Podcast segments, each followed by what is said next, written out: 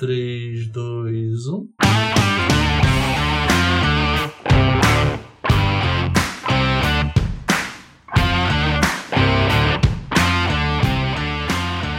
Tem um jogo. Se for falar de Cyberpunk, eu vou dar. Eu não, não, vou, não quero falar sobre isso. Eu tô traumatizado essa semana. Tem um jogo que vai ser lançado é, igual a data de título do, do próprio jogo, é isso mesmo? Fabiano, o, teve uma pessoa aqui que está presente, né, entre nós, que foi no, na rede social ah. entrar em contato com o dono da produtora do jogo, hum. porque o cara fez um anúncio em polonês, em, em polonês, em polonês. Porque o cara fez um, um, anúncio lá importante, sabe, sobre uma data de lançamento. O cara foi a lá. A porra no... do jogo ela, ela já foi cancelada, cancelada não é bem a palavra, né? Postergada três vezes. Eu, eu, eu, não adianta nem abrir no Reclame Aqui, porque na, na porra da Polônia não tem Reclame Aqui, né? Como seria Reclame Aqui em polonês? Vamos achar. Mas, Márcio, é, enquanto o Fabiano procura aí como é Reclame Aqui em polonês, em que ano foi lançado o anúncio desse jogo? Ele foi lançado antes do The Witcher 3, 2012. 2012. 2012 eu vi, eu vi o trailer e eu já jogava o RPG de mesa, né? Nossa. Então, então o cara fez um bom pitch, né? É, o cara fez um bom pitch, só não entrega a porra do produto, né? Parece com algumas empresas aí que a gente conhece, né? O, o departamento de marketing é uma beleza, né, velho? A produção, Deus do céu. Reclame aqui em polonês é Narzakak Tujak. Nossos ouvintes da Polônia. Ah, velho, até, até eu acertar falar isso, é, já passou os 21 dias de atraso aí do, do, do jogo. Melhor esperar, né? ó, ó, de novo, de novo, de novo. Nazekak to die. Nazekak to die. Isso aí. O que você quer que a NASA morra aí, falando NASA die? Nazekak to die, isso é o que? Trilogia lá do, do Bruce Willis, velho? Por falar em trilogia, a gente vai falar hoje de uma trilogia bem legal, né? Cansaço, trilogia? Bem legal, não. É a melhor trilogia já feita na face da Terra, nesse sistema solar, né, neste universo. Tenho discordâncias, tenho discordâncias. Não, não, não tem um meme que fala assim que é, é muito mais que a galáxia, é da Via Láctea. Da Via Láctea. É. é. é a melhor trilogia da Via Láctea. Exatamente. E que trilogia é essa? Spider-Man? Hum, não. Do Tobey Maguire? É. Não. É a trilogia Duro de Matar? Não.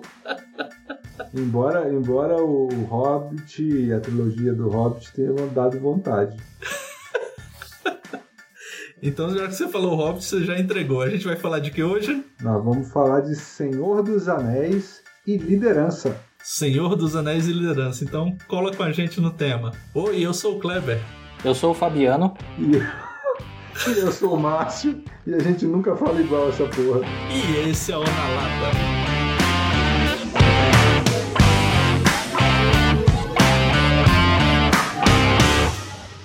Quer dizer que a trilogia Senhor dos Anéis tem relação com alguma coisa empresarial? Eu pensava que só tinha o Carlo, Carlo, Alguns falam que Sauron era um CEO, né? Como assim, cara? Meu Não. Deus. Brincadeiras à parte. tem uns, uns CEOs aí que tem um complexo de Sauron, né, velho? Complexo de Sauron, já vou anotar que isso é um termo novo. Então a gente vai falar de Senhor dos Anéis. Exatamente. Vamos falar de Senhor dos Anéis. Fabiano é um grande especialista. A gente vai ficar aqui hoje abrindo esse espaço para ele compartilhar com a gente um pouquinho das cinco últimas releituras que ele fez sobre o Senhor dos Anéis. Depende da tradução. Senhor dos uma, Anéis. Inclusive, uma, inclusive em polonês. Senhor dos Anéis. Senhor dos Anéis.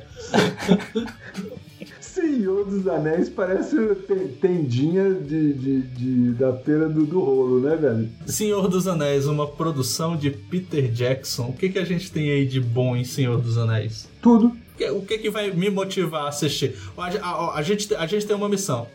Ah. É, o Fabiano já assistiu, assim, só que assistiu muito tempo atrás. A gente precisa convencer ele a assistir o terceiro filme que ele não assistiu. É. Então a gente tem que levantar aqui algumas coisas bacanas para ele voltar e se engajar em Senhor é. dos Anéis. Eu tentei assistir o filme antes dos episódios, mas eu ia levar mais ou menos a eternidade até chegar ao final do filme.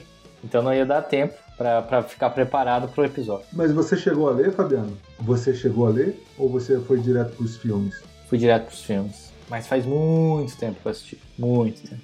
Então, é, algo, até algum tempo atrás, é, eu não sei se permanece verdadeira essa informação, mas até algum tempo atrás a informação que eu tinha é que O Senhor dos Anéis era o segundo livro mais, mais vendido depois da Bíblia. Eu não sei, não sei se permanece, né? Mas é, ele tem alguns números bastante, bastante impressionantes, né?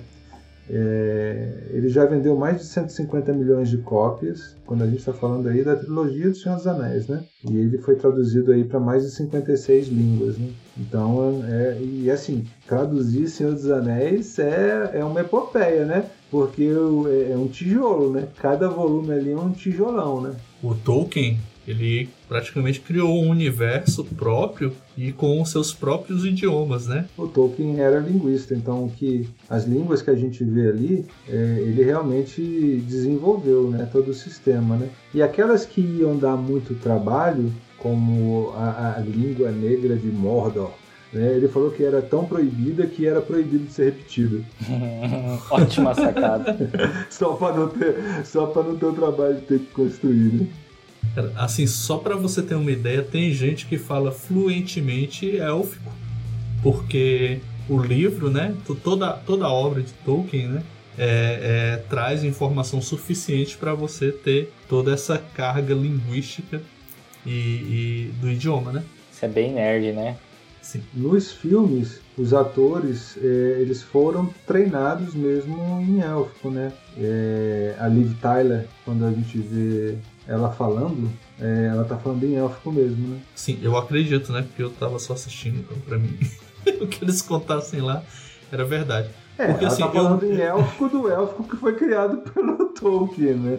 Porque, pô... É, qualquer coisa ali que ela falar, você vai aceitar e vai acreditar. É, né? mas não é, mas aí é que tá, não é qualquer coisa, porque você hoje tem é, é, pessoas que conhecem a gramática que foi criada por ele. Então não é qualquer coisa, se você sabe a língua, é igual Klingon, velho. É igual Klingon, mas Klingon é um outro episódio mas o, o, o, a Liv Tyler ali, e, se eu não me engano, o Aragorn tem algumas falas em élfico, o Orlando Bloom, eles estão realmente falando ali em alto élfico, né? Porque não era, não existia só uma língua de élfico, né? Isso é novidade para mim, isso eu não sabia não. Ô Márcio, você é fluente em Wookiees? Ou Wookie, não sei como. Olha, entendi. Incrível, eu concordo com você, concordo plenamente. Eu acho que realmente é uma, uma opinião que faz todo sentido. É, o Wookish é uma língua mais fácil de falar, entendeu? é, o, o élfico eu ainda não consegui, não. Cara, eu, eu tenho uma história de Senhor dos Anéis, né? Na época do, do lançamento do último filme, é, eu trabalhava no cinema. Senta e que eu... lá vem história. Exato. O filme estreou na época do Natal, né? Então tinha aquela sessão de meia-noite de pré-estreia, todo mundo bem caracterizado e aguardando todas as salas lotadas e, e eu ajudando o pessoal a controlar a fila. Só que teve aconteceu um negócio, né? No meio da tarde faltou energia na cidade. O né? Enfim, você vê a data de lançamento do, do último filme, né? Faz um pouquinho de tempo. Isso fez um efeito dominó porque a partir daí todas as sessões sofreram atraso, mesmo a gente encurtando o tempo de limpeza. Olha, na hora do, da última sessão, é, o pessoal impaciente na fila, a sessão atrasada, cara, o pessoal invadiu a sala, né? Derrubou tudo ali da entrada do cinema e começou a entrar na sessão que estava terminando ainda. E fora isso, esse dia foi, foi premiado. Modelo Rookie High de comportamento. Daí o pessoal entrou aí, viu que tava no final do filme, aí saíram e, e ficaram, enfim, com, com razão, né? Reclamando. É, viram todos os spoilers do final do filme. e aí, justamente nessa última sessão, depois das invasões, assim, meia-noite 40 mais ou menos, faltou energia de novo. Nossa, eu queria sumir do planeta Terra naquela hora porque sai aquela legião de, de Gandalfs, né? querendo tacar o cajado em você. Nossa, esse dia foi. Você sabe que eu sou um cara visual, né, velho? Eu consegui ver toda a cena aqui que você que você descreveu, né? E talvez assim essa questão de ser visual talvez seja algo que tenha me prendido a Senhor dos Anéis, né? Porque Tolkien é muito descritivo, né? Tem trechos lá que ele está descrevendo uma viagem pelo campo que deve demorar umas 10 páginas, né? Porque ele chega a dizer o diâmetro da, da folha, né? a espessura do galho, né? E, e, ele é muito descritivo, né? Tanto que algumas pessoas acham que é até cansativo. É verdade, é verdade. É, o, o que eu li dele, né, dentro desse universo foi o Hobbit, né, que era livro para é livro para criança, né? Ele escreveu para o filho dele. Então o Hobbit me, me fisgou. É, eu li, eu li todos, menos os contos inacabados. Né? A jornada do, do Frodo, ela é. Nossa, que jornada, né? Mas antes da gente entrar nessa jornada, a pergunta que não quer calar é justamente essa: Que raio tem a ver Senhor dos Anéis, a minha diversão de várias horas, tem a ver com esse universo empresarial? Então, a proposta que a gente trouxe é, é fazer um paralelo entre a jornada do, do Frodo é, com a jornada da liderança, né? É lógico, a gente pode, pode olhar para esse filme com, com diversas lentes diferentes, né? Podemos falar sobre é, engajamento, podemos falar sobre colaboração, sobre competição, mas aí a proposta que a gente traz é, é falar sobre lições de liderança, né? Lições que o filme traz, que essa jornada do Senhor dos Anéis traz em relação à liderança. Senhor dos Anéis e o mundo empresarial. Você falou ali, da, da, a gente conversou um pouquinho, né? Iniciou falando dessa longa jornada que o Frodo passou aí três filmes aí, quase 12 horas para concluir a missão dele. 12 horas de filme, né? Isso que fique claro, né? Que na vida não é assim? Não, na vida não. Na Terra-média não foi bem 12 horas. Não é assim, o cara tá ferrado, aí encontra o mentor, daí rapidamente ele aprende tudo que o mentor passa para ele, e aí ele começa a se dar bem, conquistar, vencer os inimigos e tudo é maravilhoso e acontece em duas horas de filme, não? Então a gente pode encerrar o episódio, né? Já contou tudo que a gente tinha para falar. Né? Eu acho assim que as pessoas. As pessoas acham não, mas às vezes é, uma história narrada num filme passa o processo de aprendizado da pessoa ali que é o protagonista de uma forma muito breve. Eu acho que a gente precisa tomar um cuidado para não trazer isso para nossa vida, porque às vezes esse processo de aprendizado na vida real demora muito mais tempo, mas muito mais tempo do que a gente imagina que, que, que demora no, no, filme, né? É, mas ali é que eu, eu acredito que isso ocorre em função das limitações da própria, do próprio meio onde essa mensagem está sendo comunicada, né? Tem que ter um, algum tipo de simplificação porque você tem ali duas horas, duas horas e meia, né? Não, não dá para você fazer uma representação é, for real, né? Um para um aí da vida, né? Então tem uma tem toda uma simplificação ali em função de uma restrição do meio, né? Até porque se fosse igual à vida, né? Provavelmente as pessoas não iriam no cinema, né? Que o cinema é uma forma também de você se conectar a uma outra realidade. Sim, Isso é verdade. Isso ficou profundo, hein, velho? Ficou. Nossa, demais. Só não tão profunda quanto uma toca de Hobbit, né? Então a gente começa o filme lá, né? Mostrando um pouquinho do cenário de Robin Town, né? E aí tá lá todo aquele, aquele contexto. A gente já consegue ver algumas mensagens que podem ser aproveitadas pro mundo empresarial. Sim, e isso é bacana porque tem, um, tem algo que precede, né? Tem um Hobbit, então tem uma história aí, né? Embora o nosso, a gente vai conversar sobre a trilogia Senhor dos Anéis, mas acontece porque o, o Um Anel está em Hobbitown, né? Uhum. O Um Anel está em Hobbitown. Então a aventura para Frodo começa ali, né? Sim. Para o Frodo, porque para o Bilbo ali já é o ponto de partida, né? É o No. ponto, é o quase o ponto de encerrar a jornada dele, né? Sim, sim, isso é verdade. E, enfim, o Frodo tá ali, tá curtindo as festividades, escutando as histórias do Bilbo, né? Do aniversário, né? Do aniversário dele. Aniversário, ambiente festivo. E aí, ele tem um encontro. Eis que surge Quem? Quem? Gandalf.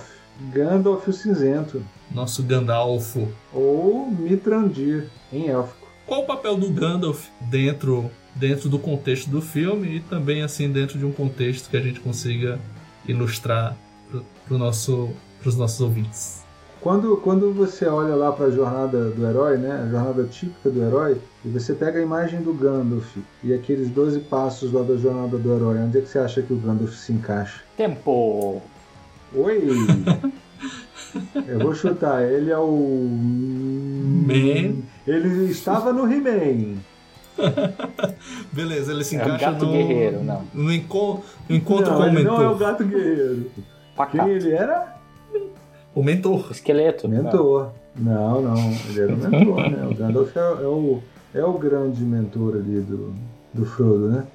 E essa relação de, de mentoria, né? Ela parece um pouquinho diferente, né? O, co- como, como é uma relação de um mentor com com o seu mentorado? Então, o mentor, o mentor é aquele que, que conhece um determinado tema, né? E ali o, o Gandalf ele, ele já conhecia a história, né? Então ele tá ali mais ou menos para guiar, guiar o Frodo na jornada, né? E, e ele dá os avisos, né? Tem uma frase dele é, pro Frodo que é muito emblemática, né? Que ele fala mais ou menos assim: é um negócio perigoso, Frodo, sair pela sua porta. Você pisa na estrada e se não se controlar, não há como saber para onde você pode ser levado. Né? E ali já é o início da jornada, né? dizendo que é, o início ele é certo, mas o fim é incerto. Né? Você sabe de onde você começa, mas acaba que você não sabe onde você vai terminar. Né? E dentro desse contexto ele recebe, né? Até falando um pouco de jornada do herói, ele recebe um chamado, né? É, ele recebe o chamado, né? Ele recebe o, o anel, ele já é um, o que, que eu vou fazer com essa bagaça aqui? Ele é um chamado, né? Meio a forceps, mas é, é um chamado, né? E aí isso tem a ver com o início da jornada do herói de um líder, né? Porque muitos que, que estão num cargo de gestão, né, na sua primeira experiência num cargo de gestão, eles entram nisso sem fazer a menor ideia do que, né? Da onde, da aventura que eles se meteram. Na aventura você foi. Você foi É, Eu gentil. fui. Foi. Não, eu estou, Suave. eu estou usando um vocabulário, eu estou usando um vocabulário adequado ao nosso contexto do episódio, né? Ao Great Adventure, né? É, Que aventura é essa que é desenvolver os soft skills da- ligados à liderança, né? E aí é, o- é a- é a primeira lição logo que a gente tem ali do, do, do filme, né? Que se você não faz a menor ideia por onde começar, busca um mentor, pede ajuda, né? Esse cara ele já conhece, ele tem experiência e, e ele pode compartilhar e te ajudar a trilhar essa essa jornada, né? Nossa. Então é, é sempre positivo, né? Dentro do, de um ambiente buscar alguém que, que te ajude a enxergar o caminho. Né? Até porque Gandalf tem outra frase muito importante do seu que mostra o seu papel, né? Gandalf fala em determinado momento: os sábios falam apenas do que sabem, né? E, eu- e- e o que, que você ouve hoje, ouve e vê hoje em dia, né? Muita gente falando, né? Do que não sabe. Então Que não aí vive, um- né, cara? Eu diria assim, É. muita gente falando que não vive. E falando com propriedade, né? Com com uma propriedade. pompa né, que você compra. Com uma pompa que você compra. Cara, isso tem um nome, tem um nome legal, que é o efeito Dunning-Kruger. Ah, pensei que fosse esquizofrenia. Não, é o efeito Dunning-Kruger, né? Dunning-Kruger. Ah, Que é, que é Diz aquele aí, fenômeno que que, que é, os pra gente? indivíduos. É o fenômeno que os indivíduos, né, eles possuem pouco conhecimento sobre um determinado assunto, mas só que eles acreditam que sabem mais do que os outros e que estão mais bem preparados do que qualquer um. E aí eles fazem com que, é, enfim, levam as pessoas a tomarem decisões erradas e até cheguem a resultados que, que são horríveis, né? A incompetência dessas pessoas que sofrem desse efeito, né, é, é que restringe essa capacidade de reconhecer os próprios erros. então, então, peraí, você me deu um insight agora. Será, que- será que lá no filme do Fred Krueger ele continua insistindo porque ele, não, ele é incompetente em reconhecer os seus próprios erros? Será que a gente vai ter um episódio de terror algum dia? Vamos, vamos. Vamos botar na, vamos botar na nossa lista aí pra falar de O Exorcista. É, podia ser no, no Dia das Bruxas. Lá vem o, o, o, o, o close-minded, o homem da restrição. O time criativo quer criar e o time da edição quer falar, quer, quer ferrar. É, faz parte também. A gente até pode conversar sobre isso, né? Que um determinado projeto ele tem que, ele tem que atingir algumas coisas, né? Ele tem que ser bom pro negócio, ou seja, gravar esse assunto vai ser muito bom. Ele tem que ser bom pro usuário, né? As pessoas vão amar ouvir sobre esse assunto. A gente trazendo um ambiente empresarial é, dentro de um filme de terror, trazendo esse episódio. Porém, tem uma coisa que é a questão da viabilidade técnica. Então, a viabilidade técnica, ela precisa ser também avaliada, isso dentro de qualquer projeto. Você me convenceu, mas assim, eu vou lhe lançar uma maldição. Enquanto você não arrumar viabilidade técnica, você vai sonhar com o Exorcista. É tranquilo, eu gosto do Exorcista. Foi o primeiro, um dos primeiros livros que eu li quando eu era jovem adolescente. Vamos, vamos voltar porque, ó, demônio por demônio a gente já tem Sauron que é grande pra cacete. Vamos, vamos voltar pra Sauron. Eu quero voltar naquela parte, né, que a gente falou um pouquinho do, da importância do mentor, né, que ele vai dar o direcionamento para, enfim, ninguém ficar perdido. Isso na vida real também, mas ocor vão ocorrendo algumas coisas que não é à toa que o o nome do primeiro filme é A Sociedade do Anel, né? Sociedade do Anel. E, e o que, que, o que quando vocês olham para a sociedade do Anel, o que, que vocês veem aí? O que, que chama atenção? Eu não vi o filme, eu não lembro dessas coisas, cara. Meu Deus. Herege. Você vai sair daqui para assistir. O, olha, olha que coisa louca a sociedade do Anel, né? Nós temos várias raças, né, de, de personagens diferentes. Temos ali pessoas, é, arquétipos, posso chamar de arquétipos, Márcio? Ah, vai, vai, vai. É, existem linhas do RPG é, que, que já não se dão bem. Por exemplo, dentro da Sociedade do Anel eu tenho um anão com um elfo, né? Tá, então, assim, tá tudo pra dar errado. É, ali são as raças, né? São as raças, isso. Eu tenho raças diferentes e eu tenho, já que você trouxe o RPG, vamos trazer as classes do RPG, né? Eu tenho classes diferentes também, né? Do RPG, raças e classes diferentes, né? Mas é isso que faz funcionar. E assim, além das raças e das classes, a gente tem culturas diferentes. Né? Não vamos falar de raça, vamos falar de culturas, né? Porque quando a gente está falando de raça, é, o que chama mais atenção aqui pra gente é a questão da cultura, né? Elfos têm uma cultura peculiar, totalmente diferente de anões, totalmente diferente de homens e de Hofflings. Né? E aí, quando a gente está falando dessa diversidade, é, o que, que tem hoje em dia que, que valoriza muito a diversidade num time, né? O ágil, né? De ser multidisciplinar, da, da, diversidade, né? Então você vê, Tolkien já estava falando de agilidade. É, as, as, novelas brasileiras falam de agilidade também, mas esse é outro assunto. No dia que vocês forem falar de novela brasileira, me avisa com uma semana de antecedência para eu inventar uma caganeira, tá? Para dar tempo de você assistir. Não, para eu inventar uma caganeira e não participar. Fica só o Fabiano, que é o nosso expert em Janete Claire. Ah, não, em cultura, em cultura fútil é comigo mesmo. Esses dias eu estava assistindo o, o Clone. Tava no, no Viva, passando reprise do Clone. Cara, que legal, que massa. Muito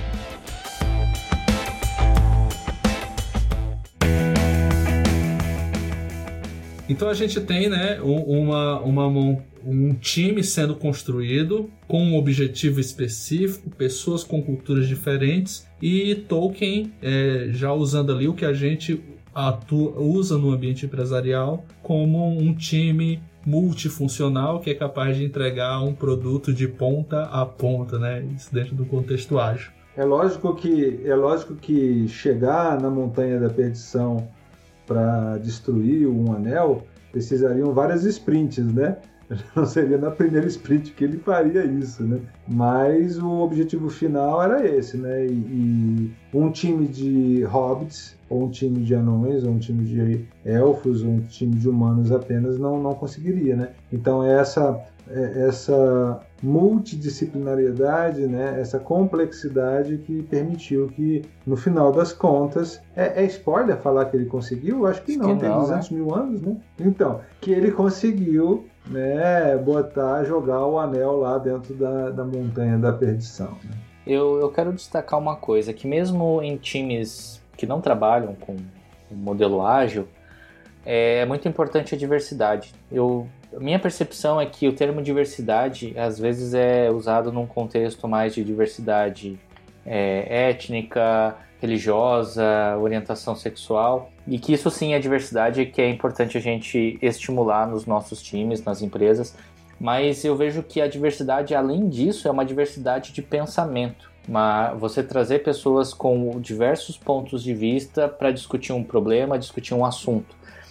E, e provocar esse tipo de, de, de reunião, de união da diversidade dentro de um time é muito difícil, porque a gente tende a procurar pessoas iguais. A gente tende a procurar pessoas que pensem de forma parecida conosco, e aí a gente vai formando times com personalidades individuais muito parecidas com, com, com a nossa, e às vezes, quando a gente se depara com uma situação complexa que precisa de criatividade, uma situação que precisa de uma, de uma solução diferente do, do que já foi pensado antes, esse time pode ter um pouco de dificuldade de encontrar uma solução, justamente por não ter uma diversidade de pensamento. E você promover essa diversidade de pensamento é muito importante, mas não é fácil, porque é aquela coisa. Quando tem alguém que pensa diferente de você, que traz um ponto de vista diferente do seu, é muito difícil você, é muito difícil você aceitar isso e conseguir colocar isso dentro ali daquele contexto e fazer com que aquela ideia diferente da sua também ganhe forma, também seja aceita de alguma forma, seja complementada de alguma forma. Por isso que quando o Kleber trouxe a questão das raças e das classes, eu trouxe a questão complementando da cultura. Exato. Né? Então, quando a gente está falando ali da forma de pensar, né, muito da nossa forma de pensar é uma herança cultural. Né? Os ocidentais pensam de uma forma, os orientais pensam de outra forma. Né? Tá certo, qual está certo, qual está errado, não, não tem nada a ver com isso. Né? Tem a ver que a gente precisa complementar. Né? Não adianta só um, uma forma de enxergar dos hobbits, dos elfos, dos anões ou dos humanos é o somatório dessas experiências que consegue ser exitosa no final da, da, experiência, né? Sim, exatamente. Alinhar um time em prol de um propósito comum, né? Foi isso que aconteceu no, na, no grande filme A Sociedade do Anel. Guiada por um mentor. Guiada por um mentor. E aí a gente tem um cenário é, muito interessante, porque o Frodo ele pode colocar o anel e, e, e desaparecer e resolver algumas coisas, sumir e literalmente sumir, né? E ele pode ir embora ali, aceitando a tentação do poder do um anel. É, e convenhamos, né? Tem horas que você está ali no, num cargo de gestão ou num papel de liderança, tem horas, velho, que dá vontade de sumir, né? Que a tentação de, de usar o anel né? É, é alta, né? É, mas não é uma saída, porque a, da mesma maneira que colocar o anel permitia que o Frodo sumisse, ao colocar o anel ele era percebido por Sauron. Sauron. Né? Então tem uma, tem uma pegadinha aí, né? Ele não sabe na primeira vez que coloca, e aí depois ele, ele passa a saber. Mas a grande questão aqui é que, mesmo que às vezes a gente queira sumir, né, quando a gente está num cargo de gestão ou num papel de liderança, a, a, melhor coisa é enfrentar o problema de frente, né? E tem uma, tem uma frase do Tolkien, não, agora não é dos personagens. Bom, embora a frase dos personagens seja do Tolkien, né? Mas aí uma citação do próprio Tolkien, né? Que é muito, muito bacana nesse sentido. O que, que ele diz? Ele diz que um homem que foge de seu medo pode descobrir que só pegou um atalho para enfrentá-lo. E, velho, é assim, ó, na hora de que eu leio isso aqui, que eu falo isso aqui, eu fico arrepiado, velho. Porque. É forte. É, é muito forte, né? Não adianta você fugir de certas situações. Você precisa passar por algumas situações para você crescer, para você obter aprendizado. E quando a gente tenta fugir de uma situação difícil, de uma conversa difícil, aquele feedback complicado com alguém da sua equipe, cara, você só tá adiando o problema ou pegando um atalho para ele, né? de alguma forma você vai ter que vai ter que enfrentar essa situação de alguma, de alguma maneira é, para o ciclo se fechar, para você conseguir ir, ir adiante, ir em frente. Então não adianta fugir.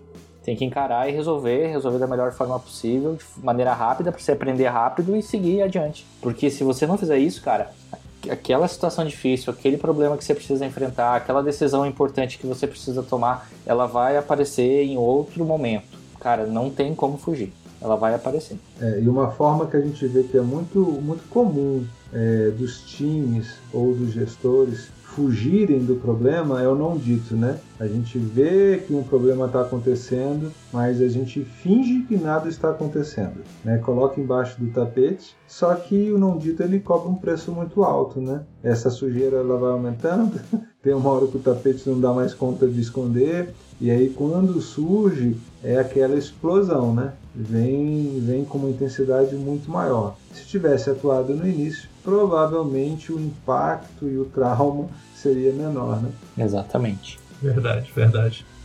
Então Frodo tá ali com toda a sociedade do Anel praticamente servindo a ele, né, nessa missão. E, poxa, assim, se você tá numa situação dessa que você tem praticamente uma equipe abrindo o caminho para você e te resguardando de perigos, né? Alguma coisa pode meio que subir aí a, a cabeça, né? Você pode começar a se sentir poderoso demais em relação a isso. É, o poder corrompe, né? O poder corrompe. Então, o poder corrompe ou ele ajuda a mostrar aquilo que já existia dentro de você? Ah, acabamos, vamos voltar no, no, no dilema Tostines, né?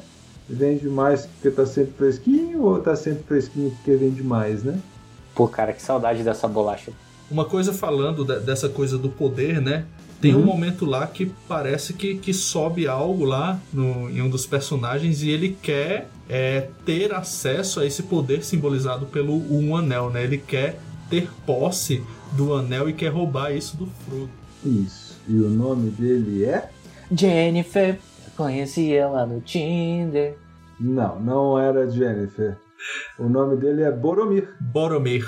Tá, desculpa aí. É ele fica ali, ele fica bastante tentado pelo poder que o anel tem, né? De e esse e, e esse anel poderia ajudá-lo a salvar a cidade natal dele. Qual é o nome da cidade natal dele? Cara, não sei. Eu só, eu só lembro da cena que o, o, o, o, Frodo ele é pequeno porque ele é um hobbit e aí vem aquele humano bruto com a espada na mão correndo querendo é, pegar um anel. Minas Tirith. Quero ficar aqui em Minas, pertinho aqui. Só. Não, não, não é essa Minas. Faz o pão de queijo bom lá. Ele fica tentado pelo poder do anel, né? E tenta e tenta pegar o anel do, do Frodo, né? E ele se redime na hora que os orcs estão chegando ali para pegar o Frodo. Ele ajuda o Frodo, né? Defende, é, permitindo que, que o Frodo fugisse, né? E no final ele reconhece para o Aragorn e reconhece Aragorn como senhor dele, né? Cara, ele desaba, né? né? E é uma cena com uma complexidade emocional muito alta, né? Mas, mas isso nos leva para uma outra para uma outra lição, né, do, do Senhor dos Anéis, né? que o importante é ter a humildade e se reposicionar, porque em algum momento você vai fazer uma cagada, né? E, e, a grande questão não é a cagada que você faz, é o que, que você faz depois dessa cagada. Como você, qual vai ser o seu comportamento, né? Então, nesse papel de líder, nós temos um exemplo a dar, né? É, a gente está sendo observado, né? E como eu me comporto numa situação dessa, né? Como eu abraço a minha vulnerabilidade, como eu reconheço que eu errei, como eu corrijo esse esse erro e sigo em frente, isso está sendo percebido, né? Percebido e perpetuado, né? Isso tem muito a ver também com, a, com o que a gente falou né, no, no outro episódio de marca pessoal. Né? As pessoas percebem e depois elas vão falar de você, de como você se, você se portou naquela situação. Né? É. Então essa questão da humildade é muito importante. Eu ia fazer o link justamente com o que a gente falou em episódios anteriores sobre confiança. Que quando você reconhece a cagada que você fez, com humildade, com verdade, pode não parecer, mas você está você tá contribuindo a fortalecer, pode não parecer, mas você está contribuindo para o fortalecimento da sua confiança. Você está passando credibilidade. Você está passando para as pessoas o seguinte: esse cara aqui, ele é meu líder, ele errou, ele reconheceu e ele vai seguir um outro caminho. Então você reforça a tua credibilidade quando você age com humildade. Sim, importantíssimo, né? Você está passando uma mensagem, né? Seja quando você está agindo com humildade e reconhecendo, seja quando você está sendo arrogante, né? E se mantendo naquela, naquele pedestal ali, né? É, você está deixando uma marca, né? E isso vai se perpetuando. Exatamente, exatamente. Cara, o filme ele tem, ele tem é, cenas marcantes, né? E se, se você está escutando esse episódio e conhece Senhor dos Anéis e nunca pronunciou aquela famosa frase do Gandalf, vou ter que te apresentar ela agora. Fabiano conhece? Não lembro.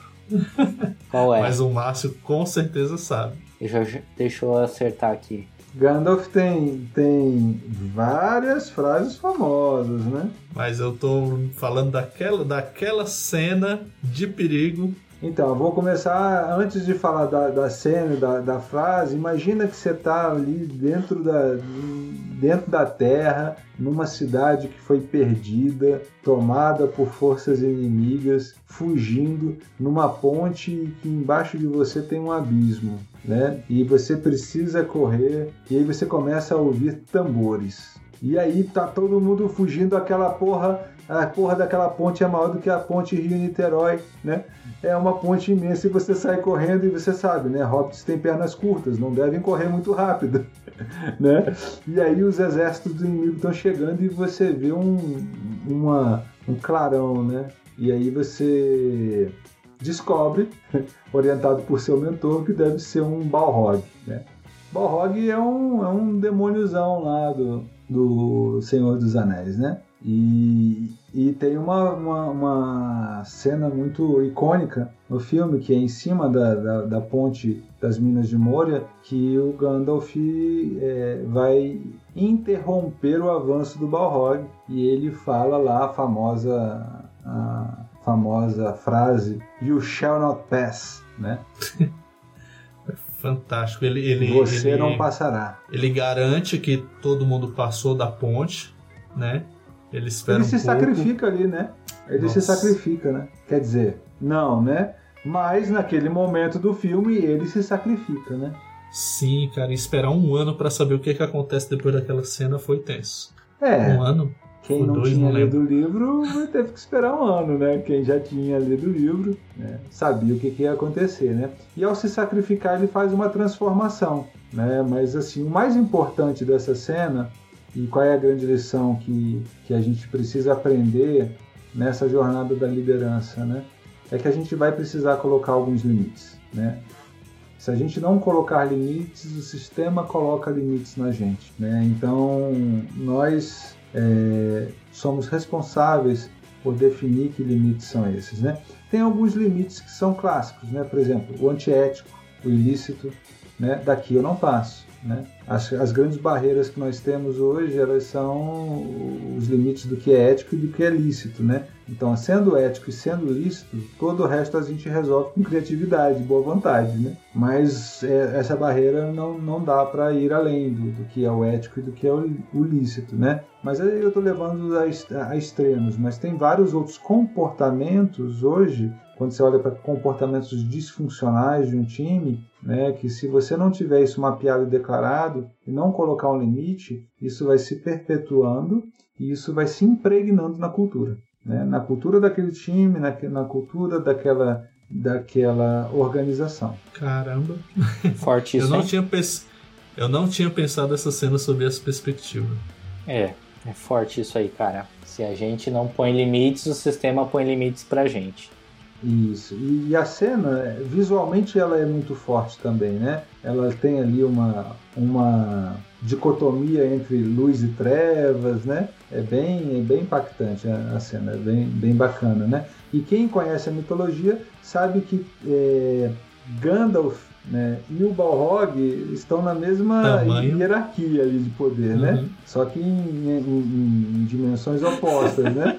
Não, os, os tamanhos não dá nem para falar, porque um Balrog come um Gandalf no café da manhã, né? Quando a gente fala do ponto de vista do tamanho. Mas do ponto de vista mesmo da, da essência, né? Da hierarquia ali, né? De, de, dos seres da Terra-média, né? O Balrog e o, e o Gandalf estão na mesma... Na, são pau a pau, né? Só que um representa a luz e o outro representa as trevas, né? Nossa. A partir do momento que a gente tem os limites respeitados, né? É, a gente tem a convivência muito melhor. Né? E aí isso vai potencializar os resultados e aí a gente precisa lembrar de estar tá, de tá celebrando. Celebrar é algo importante que às vezes é deixado de lado, né? E a celebração ela é parte da jornada. É, e eu acho que às vezes celebração é levada, ela é distorcida. Porque assim, é muito legal quando você passa por uma jornada onde o time se envolveu, batalhou e conseguiu chegar num resultado bacana e vocês comemoram depois, esse time comemora junto. É muito legal isso. Mas às vezes o time levou chinelada do início ao fim, entendeu? Levou chinelada do início ao fim. É... O modelo de liderança não estava adequado, não recebeu feedback na jornada, não teve oportunidade de melhorar durante a jornada, foi levando nas coxas, foi levando com a barriga. Aí, mesmo assim, conseguiu chegar no resultado. E aí é proposto um momento de celebração e aí vai todo mundo lá pra churrascaria, pra pizzaria, todo mundo com aquela cara assim de, poxa vida, né? E aí não faz sentido, vocês estão ali comendo uma refeição, dividindo uma refeição que é um momento especial, é um momento é, de partilhar o pão é um momento que tem muito significado para a humanidade. E você tá ali com aquelas pessoas e não faz sentido porque a jornada não fez sentido desde o começo. Então, não é a celebração pela celebração, mas uma celebração verdadeira quando um time está engajado com aquele propósito, quando a liderança exerce o seu papel como deve exercer, aí sim a celebração faz sentido pelo menos para mim. É, essa celebração que você fala aí é a celebração protocolar, né? A gente faz né, para cumprir tabela. Ela não é sustentável e ela não gera os resultados que se espera de uma celebração, né? Mas eu quero fazer uma provocação aqui é, em relação a uma outra celebração. Porque se a gente já esquece de celebrar coisas que são legais, e celebrar o erro? É outra coisa que precisa ser celebrada. Né? Precisamos. A gente, tem, a gente tem uma hipocrisia né, na nossa cultura. A gente gosta de falar que vamos inovar, né? Inovar é bom, precisamos inovar. Vai errar, vai errar para ver o que, que te acontece, né? Então, é, isso é, é, é, é, uma hipocrisia e, e, esse tipo de discurso desalinhado da prática joga contra, né? joga contra. Você perde credibilidade e não consegue fazer os movimentos de transformação cultural. Então a gente precisa começar a celebrar os erros, né? entendendo que erro é aprendizado. E aprendizado hoje é o principal capital que qualquer instituição, qualquer profissional é, precisa ter, né? é um tesouro. O erro é parte da jornada também. Sim, temos tesouros na jornada lá né, no, no Hobbit, né? mas não é desse tesouro que estamos falando, né? estamos falando do conhecimento. Né? Exatamente. Cara, a jornada do Senhor dos Anéis ela é incrível e a gente é, a gente trouxe alguns assuntos e tem muito mais dentro de, de Senhor dos Anéis para a gente trazer. A gente ainda nem falou sobre o Sam e deixamos aí várias sub-histórias é, para um segundo episódio, para um segundo episódio de Senhor dos Anéis dentro dessa jornada empresarial. Nem arranhamos a história ainda nem arranhamos a história. Mas já trouxemos vários assuntos relevantíssimos para todo mundo que está escutando a gente. Com certeza. Mas, mas para encerrar, qual a lição que a gente pode, pode criar juntos ou algo que, que a gente pode voltar o nosso olhar e trazer esse, esse ensinamento para a prática? Eu vou, eu vou, eu quero é, encerrar é, fazendo um link. Eu vou trazer uma fala que vai fazer um link lá com o um episódio que a gente falou do Horton. Né? Você lembra lá que a gente falou que uma pessoa é uma pessoa, não importa o seu não tamanho? Não importa o seu tamanho. Então, eu vou, eu vou trazer uma fala aqui que ratifica isso. E essa, e essa fala vem de uma personagem extremamente poderosa lá do Senhor dos Anéis, chamada Senhora Galadriel. E ela tem uma uhum. frase que fala assim: Até mesmo a menor das pessoas pode mudar o curso da história. Cara, eu lembro ela, ela virando o rosto assim, olhando, falando isso. Isso. A grande provocação é o que, que a gente está fazendo para mudar o curso da história. Eu ia falar, nem vou falar mais nada. Fica com essa. Tá ótimo. Matou a pau. Na lata. Cara, um, um, uma coisa assim que eu curto em Senhor dos Anéis, né? É, além de toda a relação de, de confiança e de confidencialidade que o Frodo tem com o Sam, que a gente vai deixar para um outro episódio, é essa relação com, com essa comunidade que foi montada, né? essa sociedade que foi montada em busca de um bem comum, né? em busca de um objetivo comum, que está muito alinhado com, a, com essa jornada ágil que a gente vive dentro do contexto empresarial. Montar equipes multidisciplinares, né, com diversi diversidades de todos os tipos, é extremamente essencial para chegarmos ao fim da jornada e celebrarmos. Bonito, hein? Vocês estão demais hoje, vocês estão incríveis. É, esse é o poder que o Senhor dos Anéis tem. Eu vou assistir Senhor dos Anéis com esse olhar agora vou dedicar 12 horas da minha vida para assistir os filmes com esse olhar. Mas eu gostei muito desse episódio, eu acho que a gente contemplou vários aspectos da liderança que são importantes. Questão de mentoria, muito importante. Questão da diversidade dos times, como, como vocês falaram, sensacional. A humildade para você reconhecer os seus erros, a celebração, a celebração dos erros elementos importantes que precisam ser considerados por uma pessoa que exerce o papel de liderança. Então, você que é líder, assista ao Senhor dos Anéis, assim como eu vou assistir, com esse olhar. Você vai mudar a sua vida, mudar a sua carreira. É isso aí. Essa é a minha mensagem final.